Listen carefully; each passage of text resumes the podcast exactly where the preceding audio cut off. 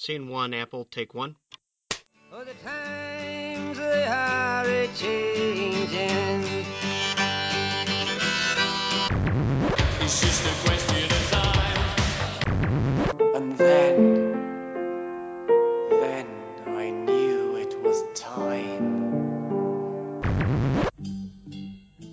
Bonjour à toutes, bonjour à tous. Un nouvel épisode dans un hors format de, de Playtime euh, qu'on a appelé euh, Time Stories The Secret Files. On va garder ce nom, j'ai hésité longtemps, mais disons que ça va être ça. Euh, et un épisode donc avec l'auteur de Time Stories, Manuel Rosoy. Bonjour Manuel.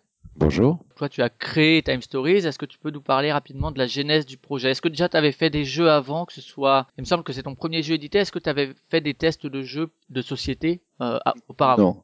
Non, non, c'est la première création. Ce qu'il faut voir, c'est que je bossais malgré tout dans le, dans le milieu du jeu, de société. Euh, J'étais passé par euh, même dans le milieu du jeu tout court, on va dire. Euh, en fait, tout ça remonte bien, bien longtemps, mais on va dire, euh, euh, j'étais pas mal euh, d'abord rôliste et ensuite organisateur de grandeur nature dans, en région normande pendant pas mal de temps, qui était mes premières expériences, on va dire semi-professionnelles, parce que quand tu gères bah, un GN, il faut vraiment bien t'y atteler. Et ensuite, mes premiers boulots ont été dans la pige ludique, que ce soit dans des magazines euh, vidéoludiques à la base, qui étaient euh, Joystick, PlayStation Magazine, et puis ensuite euh, comme playtester jeux vidéo, et ensuite euh, chez Ubisoft. Et ensuite, euh, c'est passé par, euh, par la bibliothèque de Boulogne. C'est là qu'un peu tout a commencé. C'est ça, ouais. Et- Sébastien nous disait que c'est là que qu'il t'a rencontré au CNJ. Voilà, c'est ça, complètement, et que euh, bah, euh, moi j'étais au début juste animateur de la salle, de la section jeux de société euh, adulte, et puis euh, de fil en aiguille j'ai été responsable de créateurs. Euh, c'est là euh, en 2000, euh, je crois que ça a commencé en 2004 où j'étais responsable, Euh, et donc là où j'ai commencé à rencontrer un peu tous les auteurs, à, à adapter un format un peu un peu différent de ce qui se faisait avant, et puis euh, d'aller démarcher un petit peu les jeux qui, qui avaient gagné, d'aller les montrer à Essen, et puis de rencontrer du coup d'être de plein pied dans la création ludique, donc avec pas mal d'échanges. C'est là que j'ai rencontré Seb, effectivement, qui avait été primé à l'époque, euh, qui avait été une première année en finale, Ah, qui avait été en finale, ouais, avec euh, Les parents à Euh, l'époque. non, Avec avant ça, la- la- l'année d'avant ça, il avait été, euh, il, il avait eu, il avait proposé trois jeux, dont un qui était arrivé en finale, mais il n'avait pas gagné. Et l'année d'après, il avait, euh, il était venu quand même à la remise des prix. C'est là qu'on s'était rapidement croisés.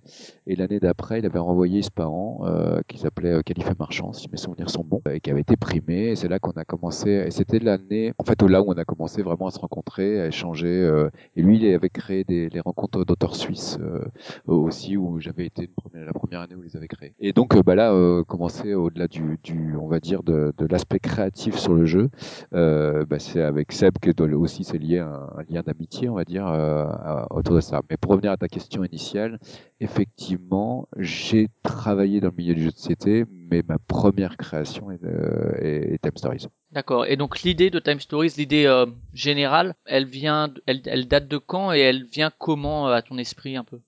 Alors, elle vient en 2010, euh, après avoir été, euh, j'étais euh, rédac chef de, de Jeux sur un plateau, qui est une revue euh, qui a fait 77 numéros, et euh, à force d'être euh, bah, au responsable du concours de créateurs, d'être au contact des nouveaux jeux qui sortent, de faire des critiques, tatati tatata, d'être baigner dans ce milieu-là, évidemment vient l'idée d'un moment, on dit mais est-ce que moi je peux y arriver? Et, et ça c'est en 2010, j'étais, j'arrête le Centre national du jeu, j'arrête quasiment aussi le concours le euh, mon poste de rédac chef et tout d'un coup je me dispose d'un an de chômage compris en me disant bon bah tiens je vais déposer d'un an et euh, on va essayer de voir euh, si je suis capable de faire quelque chose. Et en fait les donc les premiers points de réflexion étaient euh, construits autour de on va dire le premier pilier. Évidemment quand c'est un premier jeu on a un peu envie de tout mettre. Toute l'expérience tout ce que toute son expérience ludique. Moi mon expérience ludique est quand même vachement concentrée sur le sur le jeu de rôle. C'est ce qui m'a puis le GN et après le jeu de cartes à collectionner et le jeu vidéo et euh, évidemment le jeu de société euh, contemporain on va dire. Euh, tout ça mêlé euh, ben en fait je me dis moi ce que j'ai envie c'est si je fais un jeu ce sera évidemment narratif. Et donc la première idée elle vient d'un de se dire tiens est-ce qu'on peut arriver à raconter une histoire maîtrisée avec un deck de cartes donc ça c'est la première idée c'est celle-ci Donc tu as l'idée déjà du matériel, le deck de cartes, voilà et, et l'idée, euh, une espèce de, comme ça, il peut exister des, des films sommes. Euh, là, c'est un espèce de jeu somme euh, qui mélange à la fois du jeu de rôle, du jeu vidéo, du Voilà. jeu de plateau, etc. Un peu toutes tes influences. C'est ça, l'expérience. Le, le- le premier pilier, c'est sûrement celui-là. Est-ce qu'on peut raconter une histoire et donc plusieurs histoires, donc créer un système qui permettrait de lire plusieurs histoires? Donc ça, c'est vraiment la première idée. Euh, on va dire euh, système. Et là, qui s'adjoint à une autre idée en disant euh, c'est un thème qui a toujours été là. J'avais déjà eu des essais de créer un jeu de rôle, euh, même euh, même quand j'étais môme, euh, que j'ai retrouvé d'ailleurs, euh, qui était le voyage temporel, qui est vraiment une espèce de thème qui m'a toujours fait délirer. Et en fait, ça c'est les deux, deux premiers piliers sur lesquels se construit. euh, bah, la- en fait, les deux premiers piliers posés sur la première page blanche euh, de Theme Stories. Donc ça c'est, on va dire fin 2010. Voilà. Quand tu, quand tu penses un peu cette essence du jeu, est-ce que tu as déjà l'idée ça s'adressera à un public assez corps ou euh, on va essayer de le faire grand public et de faire que Ah, ce non, soit non, jouable non, facilement par rapport au jeu de rôle par exemple euh, Non, non, je me pose pas. Alors, je me pose pas du tout cette question-là. Je dis, on verra bien, parce qu'en plus, quand c'est un premier jeu, euh, puis je sais pas, je, je sais pas comment font les autres, mais euh, c'est c'est vrai que moi, je me suis pas du tout questionné là-dessus. J'ai dit déjà, est-ce qu'on a, est-ce que je vais y arriver? En fait, ma, mon premier challenge était, est-ce que je vais y arriver à le faire? Est-ce que Donc, ça va tourner quoi? Est-ce que ça va tourner à un moment donné? Est-ce que certaines personnes vont pouvoir y prendre du plaisir? Donc c'est juste le, le premier point de focus. Et euh, après sur la question du maître de jeu, évidemment, ce qui se lit rapidement, c'est que je veux raconter une histoire, mais je veux être dans, le- je veux que ça soit un jeu de société, donc sans maître de jeu. Donc ça c'est vraiment c'est direct. Donc il n'y a, pas de question de, de se dire euh, il va y avoir un maître de jeu. Je veux surtout pas qu'il y ait un maître de jeu et je veux surtout pas que ça soit le joueur qui prenne en charge la narration euh, parce que c'est de style de jeu avec lequel j'ai un peu de mal parce que moi quand je joue au jeu de rôle j'aime bien soit être joueur et qu'on me raconte une histoire soit raconter une histoire et dans ce cas-là je suis MJ mais j'aime pas être surpris parce que je je trouve que des fois ça met mal à l'aise certaines personnes qui sont pas à l'aise avec ça donc ça c'était vraiment les premières choses que j'ai mis de côté Est-ce que euh, consciemment, inconsciemment, je sais pas, vu que tu as été rôliste, c'est vrai que souvent, même si on rejoue après arriver un certain temps au jeu de rôle, mais souvent c'est vrai que le parcours d'un rôliste, c'est jouer euh, étudiant euh, jusqu'à 25, 30 ans, puis arrive la famille, le boulot, donc les occasions de réunir un groupe de joueurs beaucoup moins. Est-ce que tu as vécu ça et est-ce que, euh, que ce soit encore une fois volontaire ou non, tu t'es dit euh, j'ai envie de retrouver ce genre de sensation, peut-être pas identique, hein, euh, c'est pas un jeu de rôle euh, Time Stories, mais euh, il y a un peu de ça quand même. Est-ce que tu Ah bah, t'es dit je veux retrouver ces sensations, mais sans avoir euh, à préparer toute une campagne ou euh, Ouais, c'est exactement ça. C'est vraiment le point de départ euh, aussi, il est là directement. Euh, et d'ailleurs, je me remets au jeu de rôle, chose que j'avais euh, un peu laissé de côté. Je me, j'ai souvent été maître de jeu, plus souvent maître de jeu que joueur euh, au jeu de rôle. Et je me remets à maîtriser un jeu que je maîtrisais pas trop d'ailleurs à l'époque parce que trop système, euh, etc. Et donc je reprends, euh, euh, enfin, qui était donjon mais Pathfinder à l'époque. Et euh, je me remets les nez dedans pour revoir comme c'est contraignant au final euh, d'être maître de jeu sur un gros jeu de rôle. Je sais que maintenant il y en a d'autres qui sont plus légers, etc. Mais il y a quand même, euh, il y a quand même. Et, moi, avec les emplois du temps, avec le boulot, avec tout ça, je me dis, mais en fait non, euh, c'est clair et net que euh, l'idée, c'est de pouvoir se retrouver entre potes, d'être tous au même niveau, de ne rien savoir de l'aventure, d'aller dans une boutique, dire ah, quel scénario je vais choisir, et, et qu'on va tous ouvrir ensemble, et que ça va passer, on va se passer une soirée, un, un moment ensemble. Voilà. Mais sans, euh, en fait, c'est aussi euh, l'idée de virer le maître de jeu, c'est aussi de virer la préparation. Après, c'est vrai qu'aujourd'hui, dans le jeu de rôle, existe justement des jeux euh, qu'on appelle à autorité partagée, où t'as pas de maître de jeu, où finalement t'as des, des jeux en Ouais, one shot. Tu lis au début de la, tu lis en euh, ta matinée, tu passes à lire un peu euh, le système, mais tu peux le jouer presque tout de suite, euh, un peu dans le même format finalement en 6 heures. Pourquoi plutôt un jeu de plateau? Qui Mais s'inspire parce un que, peu parce, de parce que généralement, on, on passe difficilement au-delà de la, comme tu dis, de la narration partagée, tout le courant narrativiste, etc. Euh, ok, mais euh, moi, ça faisait, ça faisait prendre- partie de mon premier objectif et de première sensation, c'était de ne surtout pas euh, de devoir prendre en charge la narration. C'est-à-dire que euh, là, dans Time Stories, effectivement, quand on regarde une carte, on interprète quelque chose parce qu'on vient de le lire, donc on restitue quelque chose qui vient de nous être dit. Ce qui, ce qu'on fait pratiquement dans le jeu de rôle quand on sort de la pièce et puis qu'on le maître de jeu nous dit bah tiens tu vis ça, tu vis ça, puis tu reviens dans la pièce, tu racontes aux Ça, on n'invente pas une narration. Et, euh, et ce que je voulais, c'est que vraiment, c'est comme on raconte un film, qu'on raconte une situation qu'on a vécue, c'est juste raconter quelque chose qu'on a qu'on a vécu, mais pas inventer une situation. Et, euh, et, et je voulais pas aller sur ce terrain-là parce que c'est pas un terrain qui me plaît. Euh, Enfin, je comprends que euh, ça existe et c'est très bien que ça existe et que ça plaît à, à, à des gens, mais c'est vrai que c'était vraiment pas du tout moi mon mon souhait parce que c'est pas c'est c'est euh, je- préfère euh, je viens du théâtre à la base et j'aime beaucoup la notion d'interprétation en fait l'interprétation d'événements. C'est là aussi le jeu de société basé là-dessus aussi sur le et Stories aussi sur la communication et sur l'interprétation euh, un même fait peut être raconté de mille manières différentes. Euh, et ben on s'en aperçoit souvent en Time Stories c'est d'ailleurs pour ça que certains n'arrivent pas à, à- à- résoudre tout de suite des, soit des scénarios parce qu'effectivement il y a quelqu'un qui a lu une information et qui la restitue mal. Et c'est tout ce qui moi m'intéressait de, de, de, de, de faire et à, cette époque-là, euh, tu penses déjà, donc au deck de cartes, tu penses déjà à l'alliance euh, illustration-texte qui est forte dans Time Stories et qui crée une narration presque unique euh, par rapport à d'autres jeux où là, l'illustration est complètement liée au texte et il y a une espèce d'interconnexion qui fait que la narration avance.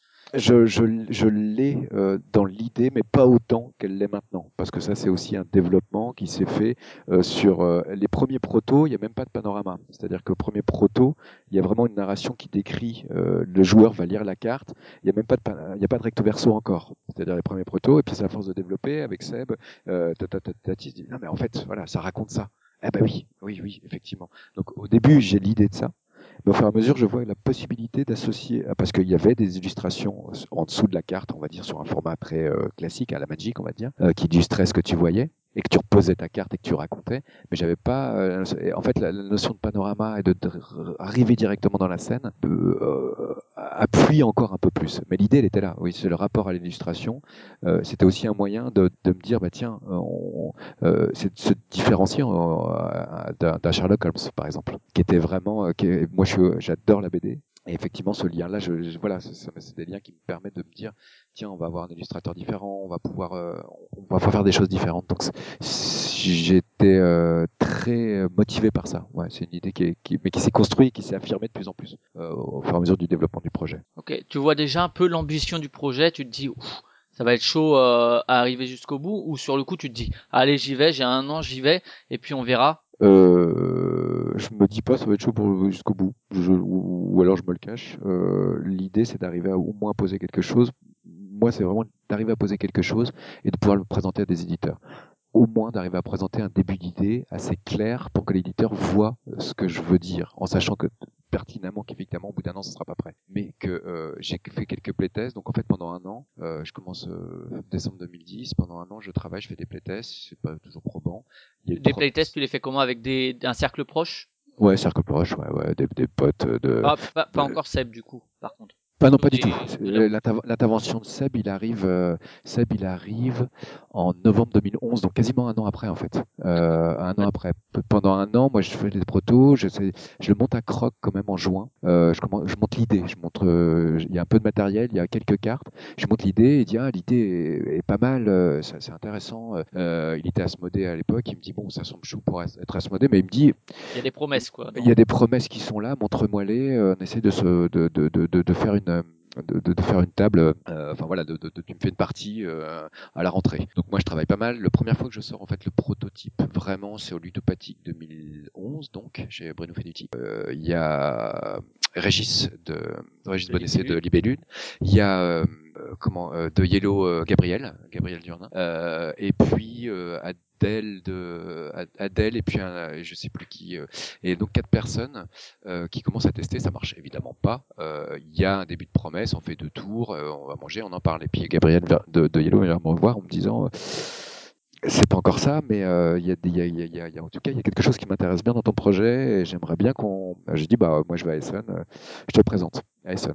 Donc il y avait quand même dans cette idée déjà une présentation euh, aux éditeurs, mais là finalement ludopathique c'est un peu, euh, disons l'occasion qu'a fait le larron, c'est tu présentes, est-ce que tu as dit euh, aux éditeurs, parce que donc c'est tous des éditeurs, que ce soit Régis, que ce soit Gabriel, enfin ils font partie de maisons d'édition, est-ce que toi tu étais déjà, dans cette idée de démarcher pour montrer à des éditeurs ou finalement c'est un peu le hasard? Ah, si, si, si, si, non, complètement. Ouais. Euh, Là, sur la première fois que je sors, non. Là, j'attends juste, parce que quand je monte à Régis, euh, à Gabriel, c'est juste avoir un avis sur le concept. Est-ce que, comment c'est possible d'éditer euh, ça Est-ce que c'est éditable et comment quoi? Est-ce que c'est éditable? Est-ce que c'est pas trop cher? Est-ce que, euh, est-ce que le temps de développement et puis euh, de faire de, de faire à chaque fois des nouveaux scénars, est-ce que c'est viable? Euh, Enfin, toutes ces questions sur lesquelles moi à l'époque je peux pas répondre parce que j'ai pas les chiffres et je sais pas combien.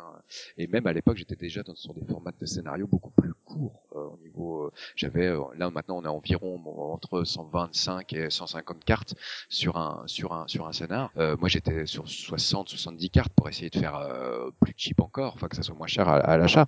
Mais euh, mais, mais du coup avec une expérience peut-être moindre. Euh, mais c'était mes, mes premiers trucs. Mais là c'était juste un avis, mais ma volonté était de, je m'étais laissé un an pour arriver à montrer et d'avoir au moins un retour d'éditeur. Peut-être que l'éditeur m'aurait dit non, mais euh, voilà. Et donc en fait, ce, petit challenge-là, à la rentrée, je le, je le teste pas mal. Bah, justement, après les ludopathiques, en juin, je, multiplie les tests, les playtests. Il y a Peggy euh, qui est une amie de longue date avec qui on a fait du jeu de rôle euh, quand on était étudiant euh, sur Paris, et euh, elle me, elle fait une partie, elle me dit ah ça me brancherait bien de d'écrire un scénar. Je dis ah bah cool vas-y. euh. Et moi j'en étais sur mon scénar Medfan, on va dire l'ébauche de ce qui- celui qui va sortir au mois de décembre. Donc c'est celui- c'est celui-ci le premier sur lequel tu as travaillé, le Medfan. Ouais, tout à fait. D'accord, ok. Euh, ce qui m'a vraiment servi à la base comme euh, voilà. Ok. Et puis euh, Peggy me livre un, un- un premier scénar qui tenait en 50 cartes initialement, mais où il y avait déjà une trame de l'asile, qui est Asylum, qui est celui qui va finir dans la boîte, avec une première trame avec le- effectivement le docteur, quelques situations, euh, la salle de repos était, était déjà était déjà là, il y avait un ou deux personnages, et je dis ah j'aime bien euh, l'ambiance parce que c'est- du coup ça, ça dénote encore un peu plus, et je trouve que c'est intéressant, donc je dis tiens euh, bah, moi je vais retravailler avec toi là-dessus, donc on retravaille tous les deux à fond, euh, donc un gros retravail, tatati tatata, pe- pendant l'été, et je le présente à l'Asmodée 2011. Je fais, je monte deux tables et je commence à le jouer, à le faire jouer là. Je dis, oh, tiens, c'est pas si mal que ça. On est encore loin de ce qu'il faudra, mais c'est pas si mal. Je le fais jouer à Croc chez Asmodée, en, pareil en septembre aussi, qui, qui dit, bon, c'est cool, tout, il faut encore plein de développement et de réglages, mais la promesse semble possible. Euh, en revanche, chez Asmodée, moi, c'est pas possible. Euh, Marabunta mais- n'existait pas encore. euh, bah, euh, je crois que Marabunta n'existe pas. Et non, Marabunta n'existait pas. Et puis c'était trop complexe parce qu'il fallait vraiment beaucoup de développement. Et il dit euh, là, ça va être trop. C'est un projet qui est quand même euh, assez Pharaonique. pharaonique, et que dans la structure actuelle d'Asmodée, ça va être très compliqué de le mener à terme et bien. Donc euh, je préfère te dire non, mais euh, mais quand même, vas-y, continue. Euh, va. Et moi, j'ai en tête que effectivement, euh, après ce premier nom, j'en ai eu quelques autres aussi, d'autres éditeurs, et euh, euh, j'ai quand même en tête, euh, bon, j'ai Essen, et je vais voir, euh, je vais voir euh, Gabriel qui était son peu branché. Bon, voilà, je me concentre sur, sur le prochain rendez-vous. Donc je refais un, un proto, tatati. Je fais une partie euh, à Essen avec Gabriel, euh, qui lui dit, Ouais, je pense qu'il y a vraiment quelque chose. Bon ben là il y a encore des voilà, mais euh, envoie-moi un proto. Euh, je fais tester à l'équipe euh, dès qu'on rentre. Je dis bah bon cool super. Il dit moi je suis il dit moi je suis vraiment plutôt motivé pour le faire. Et euh, à cette scène là, je crois Seb qui est devenu un ami euh, suite au concours de Boulogne et je lui dis euh, bah, est-ce que euh, j'aimerais bien que tu regardes ça. Il était avec Malcolm et Vincent Dutray. On était dans Mais là, c'était c'était vraiment une une rencontre ami. d'amis, je veux dire. Là, c'était pas c'est en ça. vue de l'électricité, c'est ça. ouais. C'était puis surtout que moi, je, je- enfin, connaissant un peu le milieu, on me dit euh, c'est pas un projet chez Seb, c'est pas GameWorks. Euh, les jeux qu'il avait sortis, ça, enfin, c'est pas du tout ça. Euh, on n'est pas dans la même gamme, donc euh, c'est important quand même de connaître euh, ton interlocuteur, ton éditeur. L'éditeur, tu vas pas lui présenter euh, un truc qui est pas dans sa gamme. Donc moi, c'était juste vraiment avoir son avis, etc. Et donc, évidemment, il y avait Malcolm, Vincent Dutray, ce qui est assez rigolo, et, euh, et, et Seb à la table à l'hôtel, et je commence à leur montrer. Donc je sors mon proto où il y a voilà, qui est, euh, qui est, un, proto ce qu'il est, parce que c'est mon premier proto, donc euh, il y en a un peu, euh, voilà, il, il a pas une, grande classe, on va dire, Euh, donc euh, connaissant Seb pour son, son soin apporté à n'importe quel prototype, je rigole encore de voir sa tête quand j'ai sorti tout ça. et on commence à faire, on fait un tour, je crois, un tour de jeu, et puis effectivement, puis là ça commence à parler. Et ça parle pendant tatati, tatata, ouais, mais comme ça, Malcolm il dit, ouais, nan, nan. on commence à tchatcher pas mal, on tchatche pendant quasiment 2-3 heures, euh, je me rappelle, 2-3 heures sur le projet, etc. Moi, je me suis assez satisfait quand même du truc, parce que je me dis, ok, la réalisation n'est pas encore complètement, n'est pas là, mais il y a une promesse qui mérite d'être fouillée. Donc, euh, a- moi, ça me, ça me- ça me- et je lui dis à Sam, bon, est-ce que je peux venir euh, une semaine chez toi en Suisse, euh, parce que moi, j'ai toujours en tête d'envoyer un bon proto à, à comment ça s'appelle, à, à Yellow Et ouais. et, euh, à Gabriel. Et donc j'ai dit, euh, bah voilà, est-ce que je peux venir une semaine chez toi, sachant que toi tu sais vraiment bien bosser les protos? Euh, Allons-y. Euh, donc on se donne un encart une semaine. Je vais une semaine chez lui au mois de novembre. Et puis pendant une semaine, pendant 3-4 jours, on bosse sur le proto, tatati. On, on, le formalise, c'est-à-dire qu'on formalise la forme du proto. On touche pas trop au mécanisme, mais on commence un petit peu. Lui aussi peut pas, pouvait pas s'empêcher en disant, mais si tu faisais peut-être comme ça, ça serait peut-être mieux. Ouais, Ouais, le fait qu'il soit auteur a aussi. euh, euh, aussi euh, euh, voilà donne, donne un autre œil puis à un moment il s'arrête je me rappellerai toujours on était dans sa salle où il y a son billard etc il est devant son Mac et puis il arrête il pose un truc il dit tu sais je crois que j'avais vraiment envie de le faire en fait ton jeu et je lui dis ah bon? Mais, mais pourquoi? Enfin voilà moi je comprends pas et puis donc là t'es pris en gros, euh, ben, voilà, quelqu'un que je connais bien, Seb, avec qui on, en fait, en gros, euh, de- lui étant auteur à la base et, et ayant sa maison d'édition et sachant, un- et puis on est vraiment un lien d'amitié, donc, euh, et donc euh, je dis bah ouais, ouais, euh, ouais, peut-être, mais il y a Yellow, tac, tac. Donc moi je mets deux jours avant de lui donner la réponse, lui dire peut-être, euh, et puis au final je dis bon ok, je vais chez toi parce que ça me semble, ça me, je pense que un, moi je vais apprendre aussi comment comment on se développe ça, et puis vu qu'on se connaît bien, euh, c'est va être peut-être aussi facile. Donc du coup évidemment en rentrant j'envoie un mail à Gabriel qui au début a été un peu énervé parce que c'était quand même le premier, euh, mais euh, pour se rancune on se voit toujours et puis et puis voilà, mais euh, qui, qui a été un peu énervé sur le départ en disant ah, c'était quand même moi qui l'avais vu en premier. Et je dis oui, enfin voilà, je lui explique le truc et qu'il a très bien compris. Et, euh, et c'est là que part l'aventure, donc fin 2011. Euh, fin, Fin 2011, il est décidé que Time Story sera porté par GameWorks en gros. Tout à fait, c'est ça. Et du coup, Et donc, si on parle après un peu du développement justement, il est chez GameWorks. euh, on sait que on en a un peu parlé avec Seb aussi. euh, il a ses cercles de playtesters, etc. euh, toi, tu dois avoir aussi les tiens. Donc là, vous vous dites ça et puis vous commencez à, le- à, à faire évoluer un peu le, le, le- le proto. Qu'est-ce qui a changé concrètement et qu'est-ce qui est resté en gros? Ce qui est resté, c'est la promesse. La promesse, le cœur la promesse, vraiment euh, tout- de, tout- de jeu tout- narratif. Voilà, toute la promesse, tout le, on va dire que, qui est quand même mine de rien et qui pour moi, euh, qui peut paraître euh, pas du tout système, mais qui est système. C'est-à-dire l'idée d'avoir une narration euh, donnée par des cartes et où tu n'es que celui qui consulte la carte est maître de cette information et que tout ce qui va être parasité, c'est la communication, comment tu vas redonner cette information. Et qu'en fait, tu es dans un récit commun, mais que chacun a une bribe du récit et doit le restituer aux autres. Ça, c'est vraiment l'idée de base, et ça, c'est complètement resté. Et donc finalement, c'est ça qui fait de toi l'auteur du jeu et que qui te différencie d'un scénariste comme Guillaume Montiage ou comme euh, ou comme euh, Nicolas Normandon. C'est ça qui fait que c'est toi qui restes l'auteur et que les scénaristes ne sont entre guillemets, hein, mais sans rien leur ôter, que scénaristes et pas auteurs de jeu. Tout à fait, tout à fait. C'est ce qui fait que euh, il y a un système. Et donc, tu m'as posé pour revenir à la question initiale, euh, effectivement, qu'est-ce qui fait euh, tout le développement avec avec euh, avec Seb euh, Toutes les idées core system étaient là. Et ce qui a vraiment changé, c'est toute la réalisation. C'est-à-dire que euh, Seb, en tant qu'éditeur et avec un œil d'auteur évidemment, arrive à, à- à concrétiser cette promesse et la livrer dans une boîte au final. Euh, c'est-à-dire se poser la question du matériel, c'est-à-dire en combien de cartes on peut le faire, quel type de plateau. Et donc, en fait, tout ça a évidemment des répercussions design pures en game design euh, et sur lesquelles on se fait des allers-retours. Et donc, tout, tout ce qui a été très long, c'est d'arriver à établir un système assez simple et que je pense que sans ça, il serait sorti un peu plus complexe. Euh, de tendre vers quelque chose d'assez simple. Et c'était, c'est toujours la plus grande difficulté, on va dire, en, n'importe, mais c'est pas qu'en, qu'en- qu'en création design euh, ludique, c'est que c'est C'est d'arriver à la réussir à, élaguer mais tout en gardant le tronc quoi. euh, tout en gardant la les piliers de base et de- sans jamais de faire euh, sans jamais se passer des piliers de base et de, le- et de la promesse initiale c'est-à-dire d'arriver à conserver une promesse et de la faire passer au mieux au plus grand nombre parce qu'effectivement on n'est pas dans un quelque chose qui est un peu trop complexe etc que personne au final comprend ce que tu voulais dire donc c'est ce qui change euh, l'idée du travail initial et du développement Et du coup, toi tu écris donc t'es scénariste sur euh, le Medfan, sur la prophétie des dragons et sur Asylum en collaboration avec Peggy euh. Euh, comment ça se passe l'évolution mécanique? C'est parallèle à l'écriture du scénario? Tu fais un peu Alors, les deux en même temps ou... Alors en fait, en fait, euh, Asylum, c'est pour ça que ça a été long, et que- et qu'en fait il y a eu des milliards de protos, etc.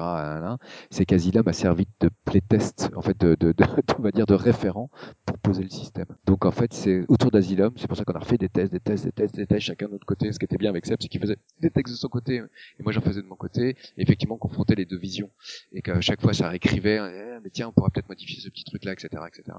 C'est ça qui, euh, l'écriture d'Asylum a été longue parce qu'à chaque fois il fallait remodifier des choses système. Donc c'était un aller-retour qui a été très long. Après, je pense que maintenant que tout ceci est posé, l'écriture scénaristique est beaucoup, entre guillemets beaucoup plus facile.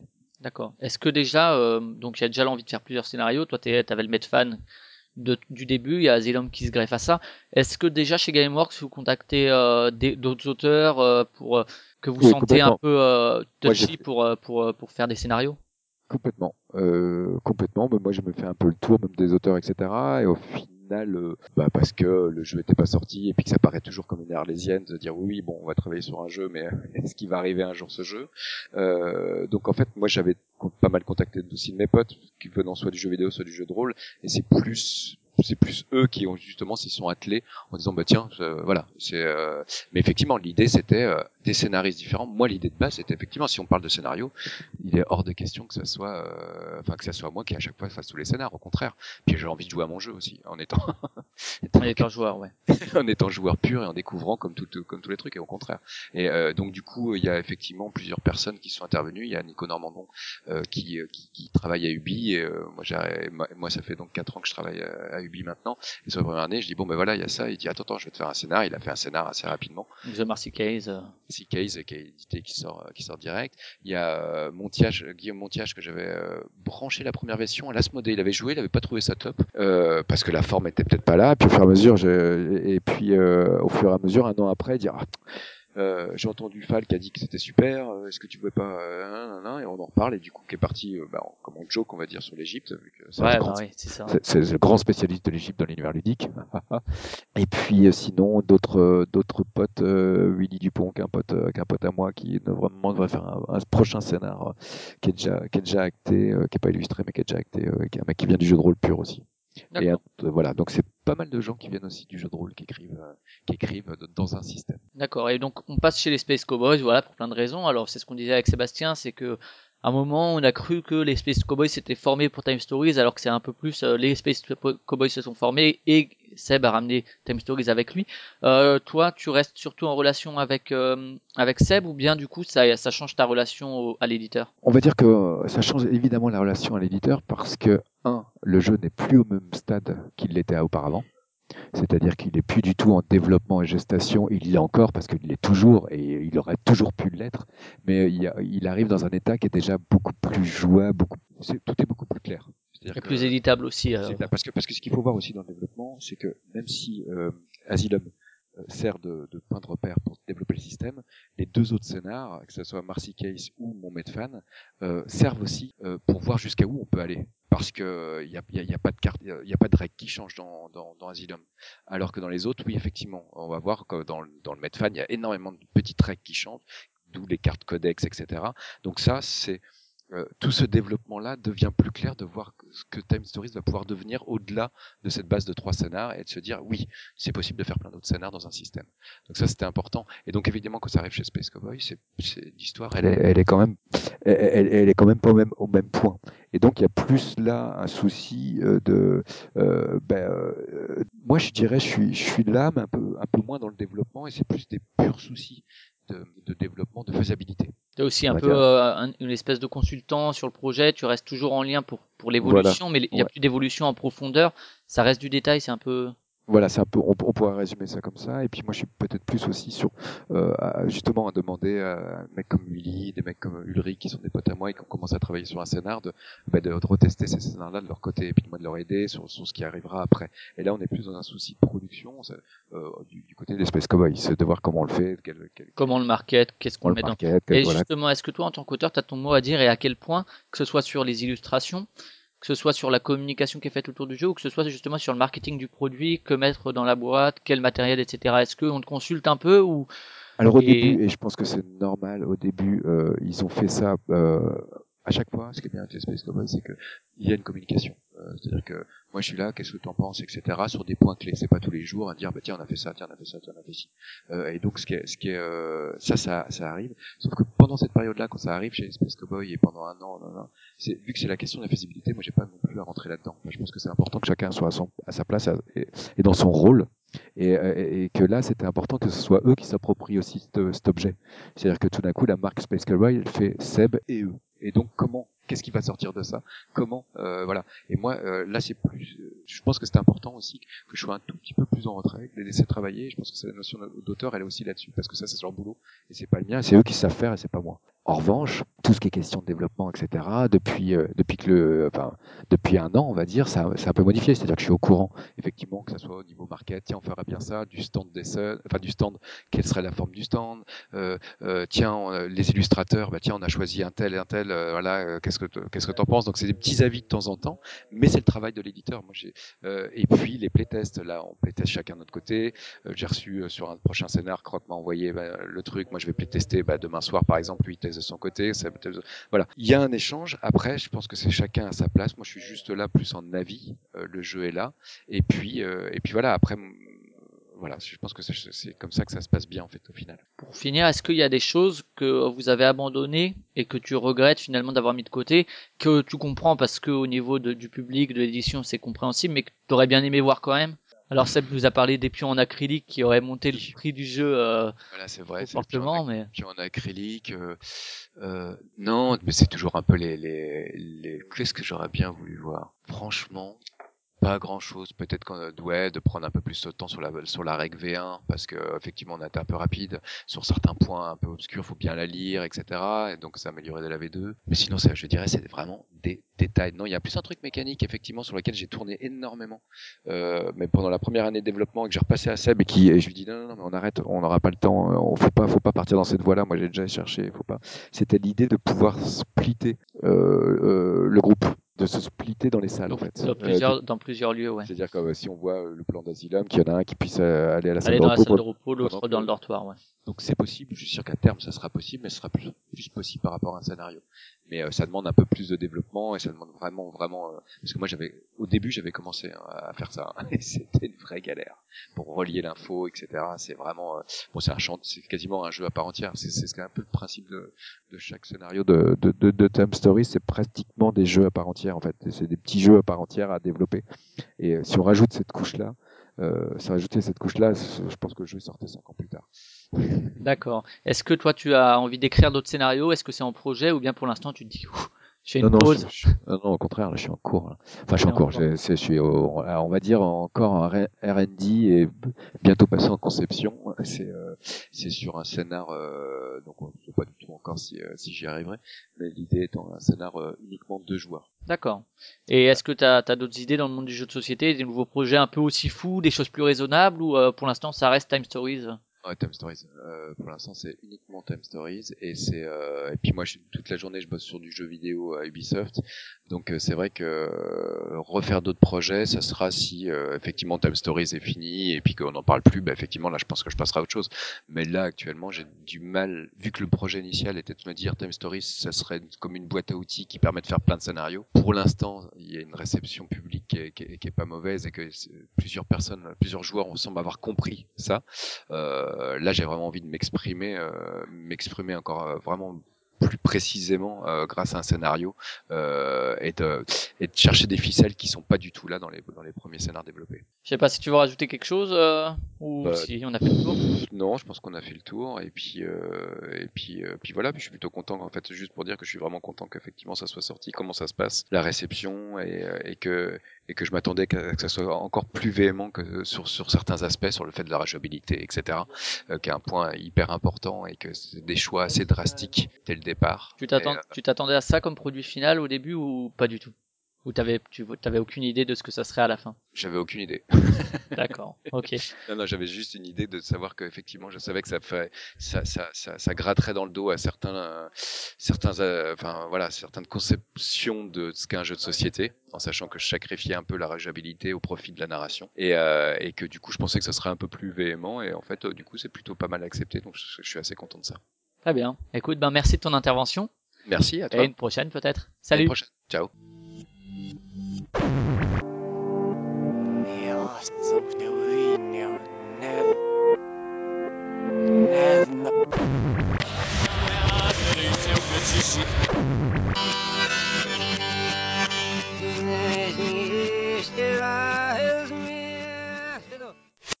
No, it's on this.